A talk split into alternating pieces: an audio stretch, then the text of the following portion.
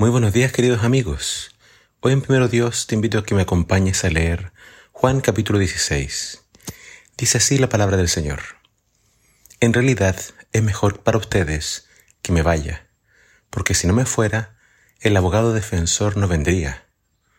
En cambio, si me voy, entonces se lo enviaré a ustedes, y cuando Él venga, convencerá al mundo de pecado y de la justicia de Dios y del juicio que viene.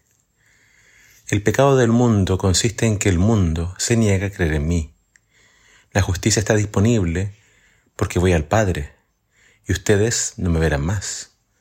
El juicio vendrá porque quien gobierna este mundo ya ha sido juzgado. Me queda aún mucho más que quisiera decirles, pero en este momento no pueden soportarlo. Cuando venga el Espíritu de verdad, Él los guiará a toda la verdad. Él no hablará por su propia cuenta, sino que les dirá lo que ha oído y les contará lo que sucederá en el futuro. Me glorificará porque les contará todo lo que reciba de mí. Todo lo que pertenece al Padre es mío, por eso dije, el Espíritu les dirá todo lo que reciba de mí. La noticia de la partida de Jesús seguía siendo una fuente de preocupación para sus discípulos.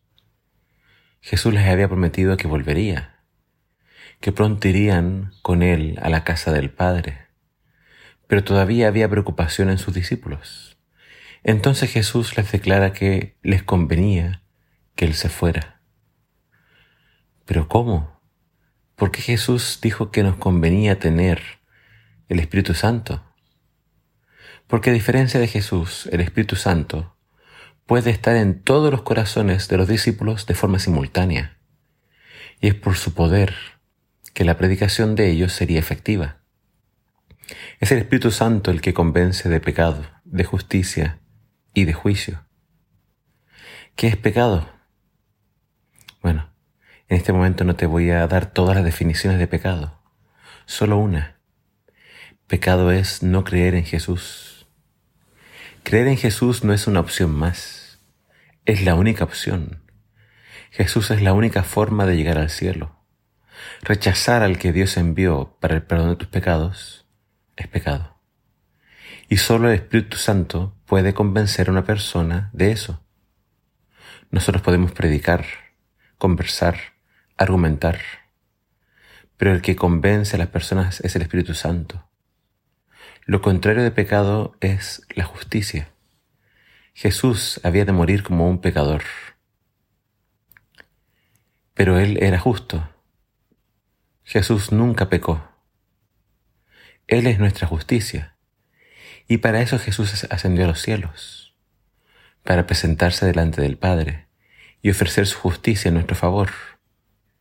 Podemos ser perdonados, porque Jesús murió y resucitó, y ahora intercede por nosotros ante el Padre Celestial. Él presenta su sangre derramada en nuestro favor, y así es como nos otorga su justicia. La venida de Jesús dio inicio al juicio. En este juicio el primero en ser juzgado fue el originador del pecado, es decir, Satanás. Cuando Jesús murió en la cruz, Satanás desató toda su ira contra el Hijo de Dios, y así se desenmascaró, se mostró como enemigo de Dios y perdió su acceso al cielo. Ahora todos sabían cuáles eran sus verdaderas intenciones.